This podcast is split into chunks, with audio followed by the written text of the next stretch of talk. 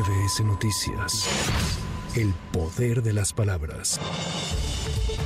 El director de la Comisión Federal de Electricidad, Manuel Barlet, aseguró que tras aplicar el plan de rescate basado en cuatro puntos, la CFE es más fuerte financieramente comparado con otros tiempos. El funcionario detalló que los ingresos de la empresa han aumentado 40% sin incrementar los costos de la electricidad. Es financieramente más fuerte que nunca. Tiene mayores ingresos propios comparada con cualquier compañía nacional. Los ingresos propios eran de medio billón de pesos. Al día de hoy, sin incrementar en términos reales la tarifa de electricidad, los ingresos de CFE han aumentado casi en un 40%. El presidente López Obrador calificó como surrealista y descarado el acuerdo realizado entre el PRI y el PAN previo a las elecciones en Coahuila documento que fue publicado por el líder de Acción Nacional, Marco Cortés, donde exhibió el reparto de candidaturas y dependencias. Pero lo fantástico o surrealista o descarado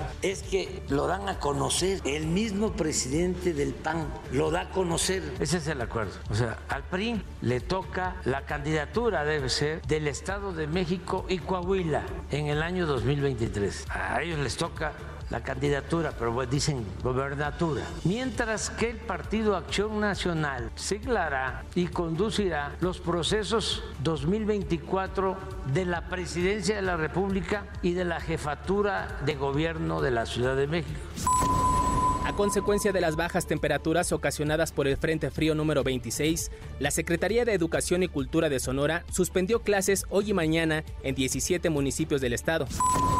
Autoridades capitalinas pusieron en marcha el operativo de reforzamiento de seguridad en la alcaldía Benito Juárez con el objetivo de combatir delitos de medio y bajo impacto como el robo de vehículo a transeúntes, pero en particular de autopartes. El jefe de gobierno Martí Batres aseguró que tras los trabajos de la Secretaría de Seguridad Ciudadana y de la Fiscalía Capitalina, los índices delictivos se han reducido en esa alcaldía. El INEGI informó que en noviembre pasado ingresaron al país 6.322.000 visitantes, cifra que significó un incremento de 3.7% anual, de los cuales 3.482.000 fueron turistas internacionales.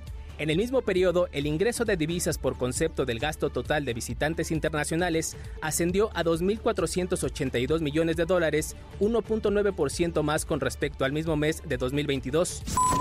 Al cierre del primer día de que el gobierno de Ecuador declarara estado de guerra para combatir a organizaciones criminales, las Fuerzas Armadas informaron que detuvieron a 329 presuntos terroristas y otros cinco fueron abatidos tras enfrentamientos con autoridades de seguridad.